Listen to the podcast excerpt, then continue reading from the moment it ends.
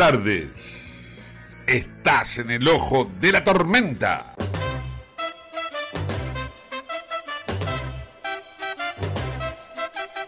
Bueno, hoy tenemos muchísima información para compartir, lógicamente todo lo que tiene que ver con eh, la salida, el éxodo de gente que se está yendo por Semana Santa a distintos puntos de lo que es el, la costa atlántica, los puntos turísticos del norte de la provincia de Buenos Aires, Santa Fe, Entre Ríos, lógicamente también en las provincias en Córdoba, en Salta, en Jujuy, Tucumán, Mendoza, ¿por qué citar solamente al noroeste, sino también a la parte de la Patagonia? En definitiva, La Pampa.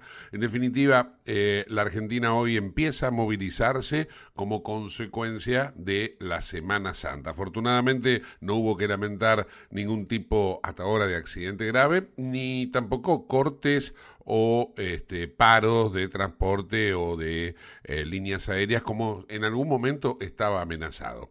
Entre los títulos del día de hoy te vas a encontrar con que, o se van a encontrar con que aparece otra vez el dólar agro que va a cotizar a 300 pesos y bueno, este ya, ya está prácticamente rigiendo y de esta manera es como se está comportando. Eh, lógicamente que también vamos a tener información deportiva y vamos a compartir ahora después del auspicio una primera nota que tiene que ver con los mapuches. ¿Por qué? Porque eh, el, Estado argentino actual, en el gobierno de junto, perdón, del Frente de Todos, eh, ha decidido eh, regalarle a los mapuches, a ninguna otra etnia, pero a los mapuches sí, diferentes este, mm, predios, espacios, particularmente en la zona cordillerana. Mendoza da el puntapié inicial para empezar a revisar esta cuestión, entonces en la legislatura mendocina se aprueba una ley que considera que los mapuches no son pueblos originarios. Así que vamos a analizar esta cuestión después del siguiente auspicio. Auspicia este programa Autopiezas Pana, más de 30.000 productos en stock y más de 30 años brindando seguridad para tu vehículo. No te olvides de visitarlos en la web pana.com.ar o llamarlos al 42504220. Autopiezas Pana, tu socio estratégico. Dirección Avenida La Plata 1933, Quilmes Oeste.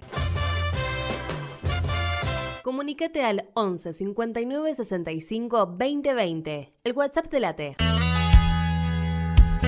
Antes de ocuparnos de los mapuches, tenemos los títulos deportivos. Llega al ojo de la tormenta Hugo Neira. Hola Gustavo, buenas tardes, buenas tardes para todos. Hoy fútbol, mucho fútbol a lo largo de toda esta tarde y noche de miércoles.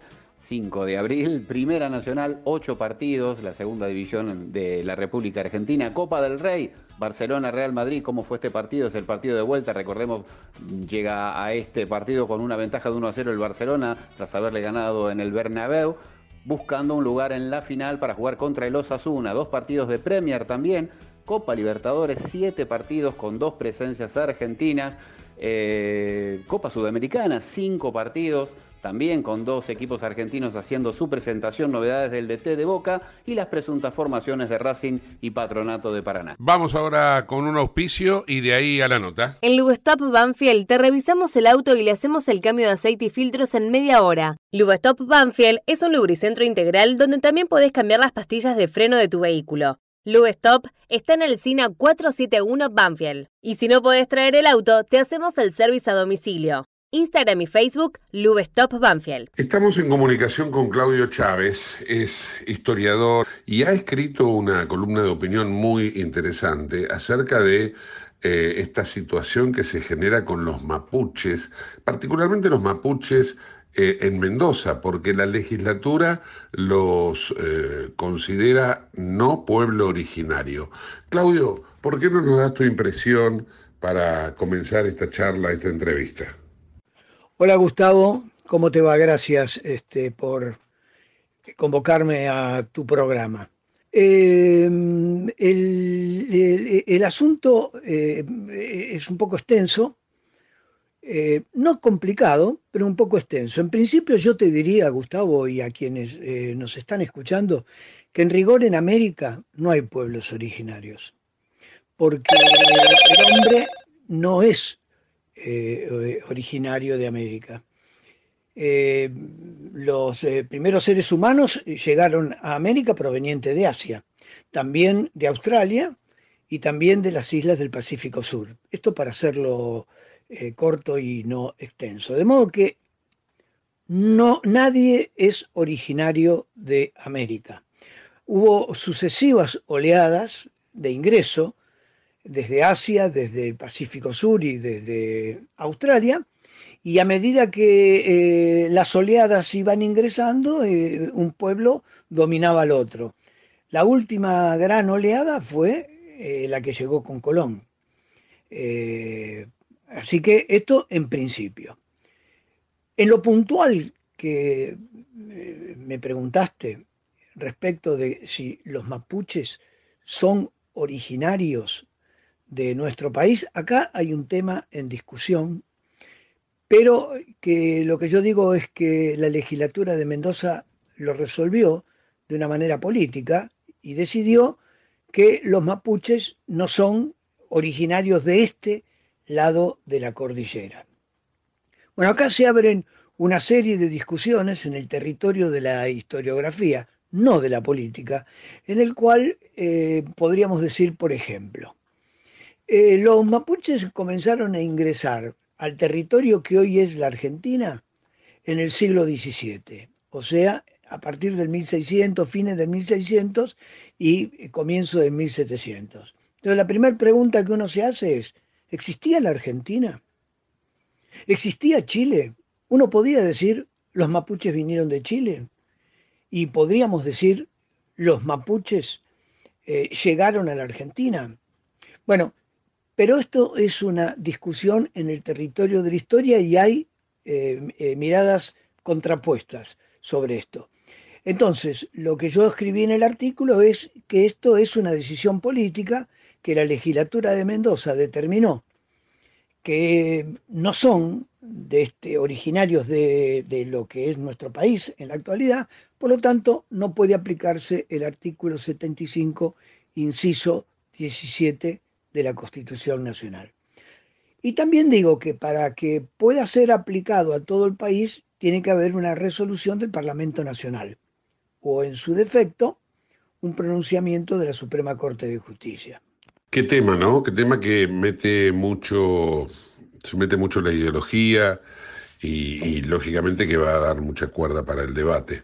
Pero bueno, siguiendo entonces esta línea de lo último que decías, eh, me interesa también saber eh, por qué solamente Mendoza, por ejemplo, ha tenido esta visión, eh, si es aplicable solo al territorio mendocino, o es aplicable, por ejemplo, también a donde hay conflictos serios con los autopercibidos o autodenominados mapuches, que, por ejemplo, abarca el territorio de Río Negro, Neuquén, Chubut, por citar algunos casos.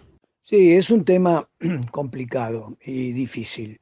respecto de la pregunta, esto concretamente es una decisión de la legislatura de la provincia de Mendoza porque el INAI, el instituto este, a cargo de la entrega de tierras y de anotar y de inscribir a las este, comunidades eh, indígenas, algunas verdaderamente ciertas y otras autopercibidas, el INAI entregó eh, a una comunidad autopercibida mapuche, eh, creo que alrededor de 43.000 hectáreas, y esto al sur de Malargüe, y esto, bueno, puso este, mm, em, mm. Eh, en una actitud de enorme enojo al gobernador de Mendoza, porque cómo es que un organismo nacional se arroga la decisión de otorgar tierras que son de la provincia. Entonces, decididamente, la legislatura dijo no, no, eh, no dijo no a la entrega de tierra, dijo no corresponde porque no son, porque no son argentinos, originarios argentinos, son chilenos, se aferró a esa decisión, que puede ser discutible, pero se aferró a esa decisión y por lo tanto no cabe el 75 artículo de la Constitución, inciso 17. ¿Por qué no lo hacen otras provincias, por ejemplo, Río Negro, Neuquén o Chubut? Bueno, porque eh, eh, el asunto es que el gobierno nacional es el que alienta la toma de tierras y alienta el indigenismo. Eh, como vos bien decías en esta pregunta que me hiciste, que hay cuestiones de orden ideológico.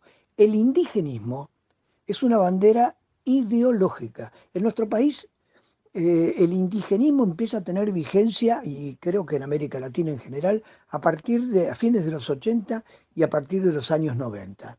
Esto ha coincidido con la caída de, y el fracaso del sistema eh, comunista, eh, cuyo sujeto eh, activo era la clase obrera. Bueno, al fracasar absolutamente ese modelo y ya no ser la clase obrera el vehículo de cambio, entonces la izquierda, el progresismo, digamos, todo lo que se identifica con, con esa visión, entraron a buscar sujetos capaces de complicar los sistemas democráticos, complicar las organizaciones mm, nacionales mm. y complicar también el sistema capitalista. Por eso es que yo digo en la nota que eh, eh, en este caso se autoperciben mapuches porque eh, los mapuches en el sur chileno han adoptado un sistema ideológico asociado a ideas de eh, del marxismo, este, nada más que, no sé si decir ayornado o retrasado, porque ellos eh, intentan eh, traer su cultura ancestral y hacerla valer en esta sociedad capitalista, y eso lo llaman socialismo. Bueno, por eso es que yo en la nota digo, es una especie de socialismo neolítico con AK-47. Sí, entiendo todo esto. Ahora, eh, más allá de esta cuestión, eh, me da la sensación de que esto puede llegar a profundizar la grieta, ¿no? Eh, porque, por ejemplo, aparecieron legisladores que están en la vereda opuesta a esta resolución o a esta declaración de la legislatura y dicen que esto este, es racista, es negacionista y hasta incluso anticonstitucional. Habrá que ver después la justicia que, eh, pronunciamiento tiene, pero profundiza la grieta, ¿no?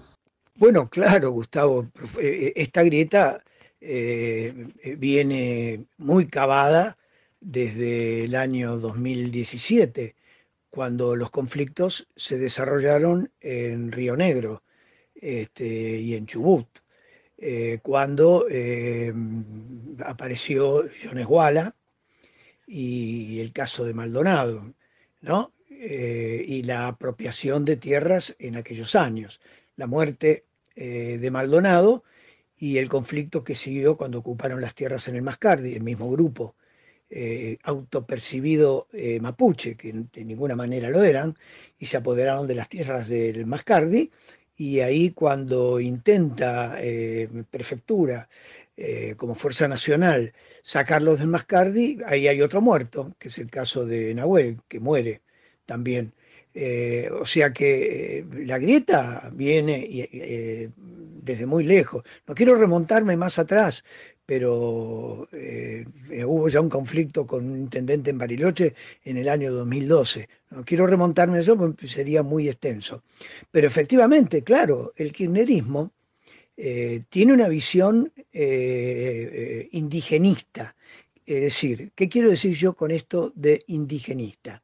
Bueno, ellos creen que los indígenas, como, como, lo dice la Constitución, por eso yo planteo que acá el, gobierno actual, el kirchnerismo, se aferra a leyes que fueron incorrectamente sancionadas por gobiernos anteriores. Entonces, hoy uno puede decir, pero es incorrecto entregarle tierras. ¿Por qué le entregamos tierras a los autopercibidos eh, mapuche y no le entregamos tierras a la gente de la matanza, que vive este, en hogares espantosos? ¿Por qué hay eh, privilegios con los indígenas? Entonces afloran las cuestiones de la conquista. La conquista fue un genocidio. Luego la campaña del desierto, otro genocidio. Entonces, como somos responsables de esa muerte, ahora tenemos que compensarlo. Nada que ver, nada que ver. Eh, América eh, fue un territorio, como todo el mundo, territorio de peleas, de grupos sobre otros. Es decir, lo que hacían los incas con los diaguitas nuestros, eh, o con los somahuacas, o lo que hacían los aztecas con los toltecas, los trascaltecas, es eh, cuando llegaron los españoles esto no era un paraíso terrenal. Y cuando eh, la conquista del desierto del general Roca no fue contra los indios porque eran indios, por una cuestión de racismo, que no lo había, porque el ejército de Roca, cada una de las cinco columnas de Roca que avanzó para expulsar a los indígenas que robaban las estancias, estaba constituida por indios. La mitad eran soldados eh, criollos y la otra mitad eran indígenas. La acción de Roca no se orientó a aniquilar indígenas como si hubiera una cuestión de racismo. Se orientó a aniquilar ladrones, porque eso era lo que hacían los indios, malones, y robaban las estancias. Por lo tanto, el Estado lo que primero tiene que garantizar es la seguridad y el orden. Y eso es lo que hizo este, Roca. Pero son visiones históricas distintas. Entonces hay cuestiones de orden ideológico. El kirchnerismo sostiene, o por lo menos los principales intelectuales kirchneristas, eh, sostienen eh, el genocidio de la conquista y el genocidio de, la colonización y la conquista española y el genocidio de la campaña del desierto. Bueno, pues eh, yo particularmente no comparto esa visión, pero hay muchísimos que no comparten esa, esa visión y no hay que ser historiador para entender que lo que Roca hizo fue no solo poner orden en la pampa, en donde había incendios, asaltos, quemas, secuestradas. Vos sabés que el banco de la provincia tuvo que abrir una cuenta para que la gente pudiera pedir un crédito para rescatar a su hermana, a su mujer, a su madre o a su hija, que había caído en manos de algunos eh, indígenas eh, este, y, y había que pagar para que le devolvieran no, está más que claro y es perfecta tu explicación. Te agradezco este tiempo que nos dedicaste, Claudio, y bueno, y te mando un fuerte abrazo. Bueno, muchas gracias a vos, Gustavo. Un abrazo. Comunicate al 11 5965 2020. El WhatsApp de Late. Más información deportiva con Hugo Neira. Como dije en la apertura, Gustavo, en la presentación de los títulos tendremos entre Copa Libertadores y Copa Sudamericana 12 partidos. Vamos a hablar de los partidos que no tienen eh, presencia argentina en cuanto a equipos representativos de, la Liga Argentina, de la Liga Profesional. A las 19 horas, Aucas recibirá Flamengo por el Grupo A. A las 21, Cerro Porteño, el equipo del Coro Saba, uno de los técnicos que en teoría buscó Boca Juniors, ante Barcelona de Ecuador, esto es el grupo C, 21 a 30, tendremos dos partidos, Bolívar contra Palmeiras por el grupo C y Sporting Cristal con Fluminense por el grupo D. A las 11 de la noche, Deportivo Pereira Colo Colo por el grupo F. En tanto, en la Sudamericana, a las 19 horas, Danubio Emelec por el grupo B, Fortaleza que dirige Juan Pablo Bosboda, el argentino, contra Palestino en el grupo H y a las 21, América de Brasil contra Peñarol. Grupo F es esto, Gustavo. Viví la experiencia OnFit. Descarga la app y lleva tu entrenamiento a todas partes. Disponibles para iOS y Android. Ahora nos vamos a trasladar a la provincia de Santa Fe. Allí está Pat pero antes tenemos el siguiente auspicio. Auspicia este programa CRIBE. CRIBE es un centro de rehabilitación integral que está ubicado en Villa Ballester, provincia de Buenos Aires. Certificados con normas de calidad ISOIRAM. El centro CRIBE ofrece, entre otras terapias, tratamiento de rehabilitación por ozono. La página web es www.cribe.com.ar, sino en facebook.com barra cribecom. CRIBE queda en Independencia 5182 Villa Ballester. Los teléfonos 4768-6774 o 4767-6296. CRIBE, Centro de Rehabilitación Integral Belepoc. Tomamos contacto ahora con nuestra corresponsal en la provincia de Santa Fe, Pat Bakir. Hola Pat, ¿cómo estás? Hola Gustavo, ¿cómo estás? Buenas tardes. Bueno, te comento que aquí en la provincia de Santa Fe ya son, ascienden a 7.638 los casos de dengue, sobre todo bien marcados en lo que es el norte de la provincia de Santa Fe. Hay 14 internados en terapia intensiva y uno de ellos es menor de edad, ¿no? Es un niño. También te comento que se incendió, bueno, prendieron fuego en realidad una camioneta de la policía de la provincia de Santa Fe en la ciudad de Rosario, en la comisaría 15. Están buscando quiénes serían los este, que cometieron este vandalismo, pero tendría que ver claramente con la banda de, eh, de los narcotraficantes, ¿no? Por otro lado, también te digo que hay una fuerte pelea política en Rosario también para nombrar al jefe de los fiscales, este, que, son, que es precisamente quien va a investigar a los narcos. Nos están poniendo de acuerdo, pero trascendió que hubo una reunión entre Perotti, el gobernador Perotti, y el ex gobernador este, Bonfatti, que en su momento fue el último gobernador que tuvo socialista que tuvo esta provincia, en la cual, bueno, convinieron eh, nombrar, porque hace mucho tiempo que esta persona está en función, este, empezó trabajando con Hermes Wiener, en el socialismo estuvo muy, muy presente su, su función, y ella es eh, Branisic, ¿no? Este es, ella va a quedar a cargo de la fiscalía, con jefes de fiscales aquí en la provincia de Santa Fe. Y por último te comento algo de deporte. Eh, se fue finalmente Munúa, eh, Gustavo Munúa, el director técnico de Unión de acá de Santa Fe, uruguayo él. Se fue, no hubo trascendidos por qué se fue, pero aparente Span, aparentemente Span, el presidente de Unión, eh, bueno, dio por terminada su función y su etapa aquí en el Club Atlético Unión de Santa Fe. Y quien será lo, reemplazará, digamos, interinamente, será Marcelo Moset. Bueno, muchísimas gracias Gustavo, que tengan una hermosa Semana Santa, feliz, felices Pascuas y nos reencontramos la semana próxima, si Dios quiere. Dale, claro que sí, muy buenas Pascuas también para vos y para todos los santafesinos. Hasta la semana próxima. ¿Estás buscando vinos para darte un gusto o para regalar? La Vinoteca Uva Morada cuenta con una amplia variedad de vinos exclusivos para diferentes ocasiones. Buscala en Instagram, arroba uva morada ok. Uva morada, vinos especiales para personas especiales, arroba uva morada ok.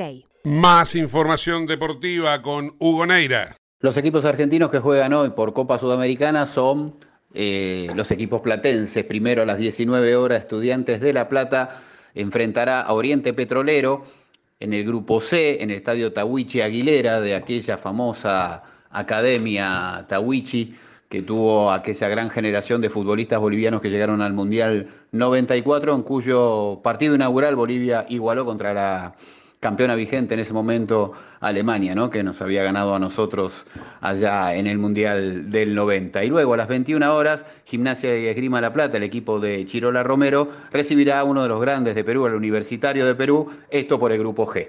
Bueno, genial. Vamos a hacer una breve pausa eh, y después de la pausa tenemos el informe de tránsito y también tenemos al profe Piñatelli. Así que a seguir en el ojo de la tormenta.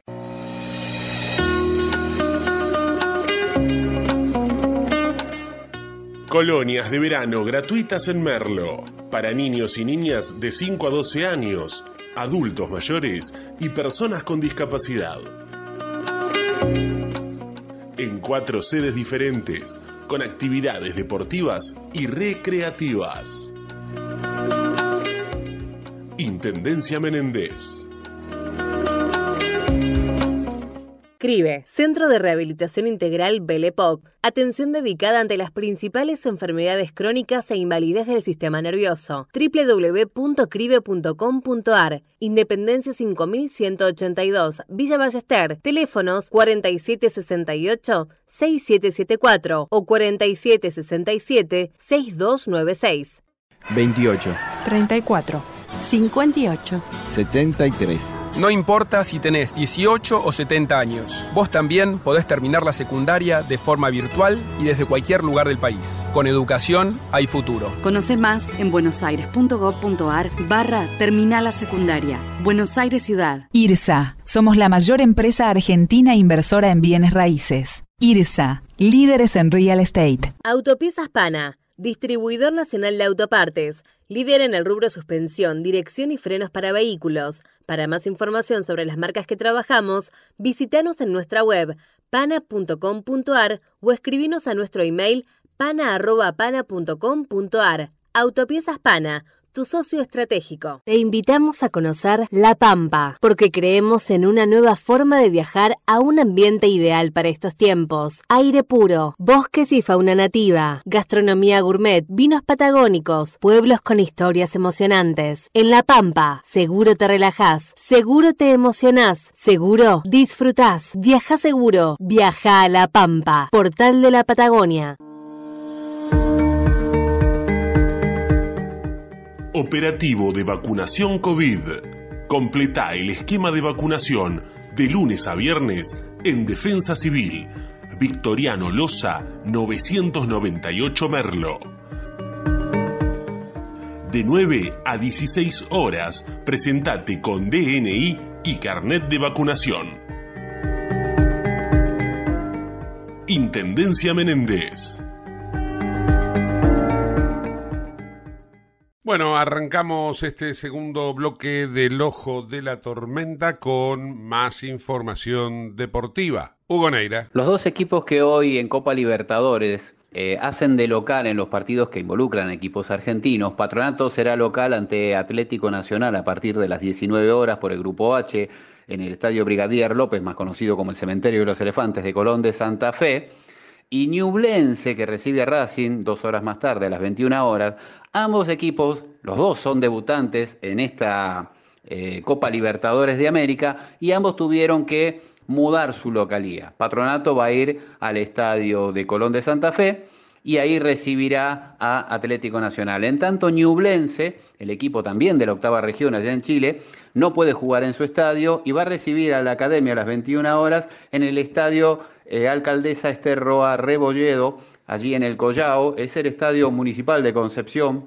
Allí en ese estadio particularmente es muy recordado porque el querido Leo Rodríguez hizo su debut en la selección argentina del Coco Basile en la segunda fecha, eso fue en la Copa América 91, contra Paraguay, no habría andado bien Diego Latorre en el partido, en el primer partido en Santiago, y el segundo tocó jugarlo en Concepción. Tengo por ahí guardada la entrada de regalo que me dio Leo para ver el, el, partido y ver su debut en la selección argentina. Así que es un estadio muy lindo, muy grande, muy cómodo y va a poder desarrollar un buen juego Racing Club ahí. Esto es por el grupo A. En el ojo de la tormenta actualizamos la información del tránsito y los servicios públicos. Presentamos ahora el tránsito con el señor Alejandro Ginar. Bueno, buenas tardes Gustavo. Ya nos encontramos con la hora del regreso, con mucho tránsito como es habitual, pero eh, es el comienzo del fin de semana largo, ¿no? El fin de semana de Pascuas. Así que muy cargado, muy cargado la autopista Buenos Aires-La Plata, rumbo hacia Autovía 2. Hay demoras en lo que es peaje Doc y eh, en el enlace con el ramal Gutiérrez a la altura de Hudson. Así que paciencia, se marcha bien, pero se hace lento en ese sector. También está cargada la autopista Ilía, eh, la autopista, la continuación, que es la avenida Cantilo, y el enlace con la avenida General Paz. Mucho tránsito en ese sector hasta Panamericana, después continúa cargada la General Paz, pero el grueso del tránsito se concentra entre la avenida Cantilo y la avenida Panamericana. Panamericana, autopista del oeste también con mucho tránsito, y la autopista 25 de mayo de Lepiane y Perito Moreno y también la autopista Richeri con mucho tránsito, pero afortunadamente sin reportar siniestros viales. Eh, en este comienzo del fin de semana largo, semana de Pascua, por favor, circulen con precaución. La, el descanso, las vacaciones comienza en el viaje, ¿eh? así que por favor viajar tranquilos y atentos, con, siempre con velocidad precautoria. Los servicios para finalizar, trenes, subtes y premetros, todos a horario. Buen fin de semana, felices Pascua para todos. Gracias, Ale. Felices Pascua para vos también. Más información deportiva con Hugo Neira. Sigue la danza de nombres en cuanto al técnico de Boca Juniors entre lo que no habla el Consejo de Fútbol, lo que se puede llegar a filtrar, lo que involucra eh, las apetencias personales de algunos representantes que tratan de eh, postular o, tratar de poner en la palestra un nombre. Lo que se pudo saber, de acuerdo a, lo que ha dicho el mono Navarro Montoya, este, es que en poco tiempo, en pocas horas, eh, a más tardar mañana, puede ser nombrado ya y dado a conocer el nombre del técnico que se hará cargo del equipo de Boca Juniors. Boca está eh, ya en Venezuela, bueno, hoy viajó a Venezuela, ya está arribando y va a ser dirigido por Mariano Herrón, acompañado por Walter Pico. Morel Rodríguez acompaña el plantel, pero no tiene la, la habilitación, o sea, no tiene el carnet de técnico como para estar dentro de un cuerpo técnico en el plano internacional, sí, para la local. Y el nombre que parece asomarse con fuerza ahora en lugar del de Luis Subeldía, que está trabajando en Ecuador, es justamente el de Jorge Almirón, quien casualmente ha llegado al país en estas horas. Bueno, ahora vamos a recibir al profe Piñatelli entonces, pero antes tenemos un auspicio. Dale, Agus. Te invitamos a conocer La Pampa, porque creemos en una nueva forma de viajar a un ambiente ideal para estos tiempos. Aire puro, bosques y fauna nativa, gastronomía gourmet, vinos patagónicos, pueblos con historias emocionantes. En La Pampa, seguro te relajás, seguro te emocionás, seguro disfrutás. Viaja seguro, viaja a La Pampa, portal de la Patagonia.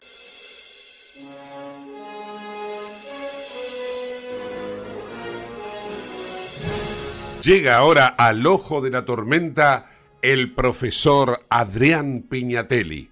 Muy buenas tardes, profe. ¿Cómo va? Buenas tardes, Gustavo. Hoy 5 de abril de 1966 se cumple un aniversario de una visita muy particular que hubo en la Argentina.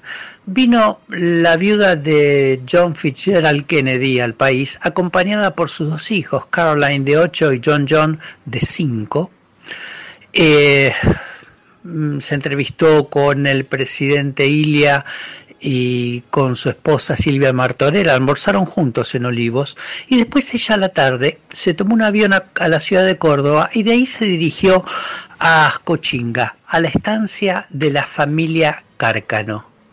¿Por qué hizo este viaje Jacqueline Kennedy?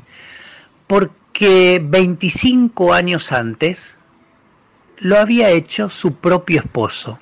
Eh, John Fitzgerald Kennedy, eh, cuando se recibió en, de Relaciones Internacionales en Harvard, hizo un viaje iniciático por América y vino acá a la Argentina y se alojó en la estancia de sus amigos, los Cárcano, que tenían una estancia en Ascochinga, en Córdoba. Se habían conocido en el Vaticano en el año 1939 porque el papá de Kennedy era embajador en el, de Estados Unidos en el Reino Unido y fueron todos a la asunción del Papa Pío XII. En ese momento Miguel Ángel Cárcano era embajador argentino en Francia. Así fueron como los Cárcano y los Kennedy se hicieron amigos y en especial el joven John, John Fitzgerald, que se hizo amigo de, de, uno de los hijos de Cárcano, que se llamaba Michael, y quedó fascinada con su hermana, con Estela Baby Cárcano, una chica muy linda de 23 años, que era la hija del embajador. Cuando hace este viaje iniciático, Kennedy va a Ascochinga, eh, estuvo del 26 de mayo al 10 de junio de 1941 en la estancia eh, cordobesa, donde hizo lo que hace todo visitante que va a una estancia. Eh, montó a caballo, le dieron de probar mate y no le gustó, le enseñaron a bailar el tango. El día 29 de mayo Kennedy festejó ahí su cumpleaños número 24 eh, causaba gracia porque todo el mundo decía al gringo, él cabalgaba con una campera de aviador con bombachas de campo y con guantes porque eh, decía que tenía alergia a los caballos. Eh, mitad en broma, mitad en serio, Kennedy le decía a Cárcano que él iba a ser presidente de los Estados Unidos y, y Cárcano le aconsejó que estudiase y que leyese mucha historia. Eh, una de las últimas actividades que hizo, como era católico practicante, había asistido a misa a la iglesia del Sagrado Corazón de Ascochinga y, ahí dejó una propina de 10 dólares, que era como una pequeña fortuna para la época. Hay una placa en la entrada de la iglesia donde recuerda el paso de la visita de Kennedy eh, ahí. Después él se va y se embarca en la Segunda Guerra Mundial y bueno, él continúa él continúa su vida. Y así fue como en el 5 de abril de 1966, la viuda Kennedy, recordemos que fue asesinado el 23 de noviembre de 1963, la viuda desanda el camino y hace eh, el mismo viaje que hizo su marido. Eh, estuvo una semana eh, en Ascochinga y claro, fue todo, fue todo un acontecimiento porque la nube de periodistas que estaban en la tranquera de la estancia eran increíbles. Ella nunca se dejó ver, solamente la fotografiaba muy, muy de lejos. Eh, pero recibió muchos homenajes. La visitaron alumnos de la escuela María Josefa Bustos, que le obsequiaron un mate de plata, un facón criollo. Le llamó mucho la atención a ella que los chicos vistiesen de guardapolvo blanco y le explicaron el por qué se usa guarda, guardapolvo blanco. Le armaron números artísticos, eh, fueron a cantar los del Suquía y también la última actividad fue rezar en la iglesia en la que su esposo había asistido a misa. Ella confesó, había olvidado que podía ser feliz. Cuando ella se iba de Seiza, le dijo a los periodistas, espero que mis hijos sientan la felicidad que mi esposo conoció aquí y que cuando crezcan comprendan por qué su padre quiso tanto a esta tierra. Fueron las palabras de Jacqueline Kennedy hablando sobre la visita que en 1941 John Fitzgerald Kennedy hizo al país. Bueno, profe, muchas gracias, felices Pascuas y hasta la semana que viene. Hasta la semana que viene, Gustavo. ¿eh? Abrazo. Más información deportiva con Hugo Neira. El probable 11 de Racing para salir al estadio monumental de, Concepción, ahí a tres cuadritas donde viví en el año 91, hermoso lugar, hermoso estadio y hermosa zona. Será con Arias, Muras, Sigali, Insúa y Opaso, Nardoni, Moreno, Gómez o Maxi Morales, es la única duda que mantenía hasta último momento eh, Fernando Gago, Matías Rojas, Romero, o Guerrero Paolo, pero corre con más chances Maxi Romero. Comunicate con nosotros al 11 59 65 20 20, el WhatsApp de Late. Vamos a ir con más información deportiva, la última del programa de hoy, pero antes tenemos otro auspicio. Dale, Agus. Auspicia este programa CRIBE. CRIBE es un centro de rehabilitación integral que está ubicado en Villa Ballester, provincia de Buenos Aires, certificados con normas de calidad ISOIRAM. El centro CRIBE ofrece, entre otras terapias, tratamiento de rehabilitación por ozono. La página web es www.cribe.com.ar, sino en facebook.com barra cribecom. CRIBE queda en Independencia 5182 Villa Ballester. Los teléfonos 4768-6774 o 4767-62 296. Escribe Centro de Rehabilitación Integral Belepoc. Hugo Neira, Deporte, dale, vamos. Los 11 de patronato para este debut histórico en la Copa Libertadores, el equipo que hoy está en la segunda división del fútbol argentino será con Salvá, Ruiz Díaz, González, Girardelo y Krupski, Cobos, Nievas, Nico Domingo, Valdés Chamorro, Esquivel y Levato, los dirigidos por Walter Ota, Gustavo. Bueno amigos, hasta acá llegamos. Gracias por habernos acompañado, no solamente hoy, sino también toda esta semana. Nos reencontramos el próximo lunes. Que tengan un excelente fin de semana. Felices Pascuas y bueno, hasta el lunes. Chau, chau.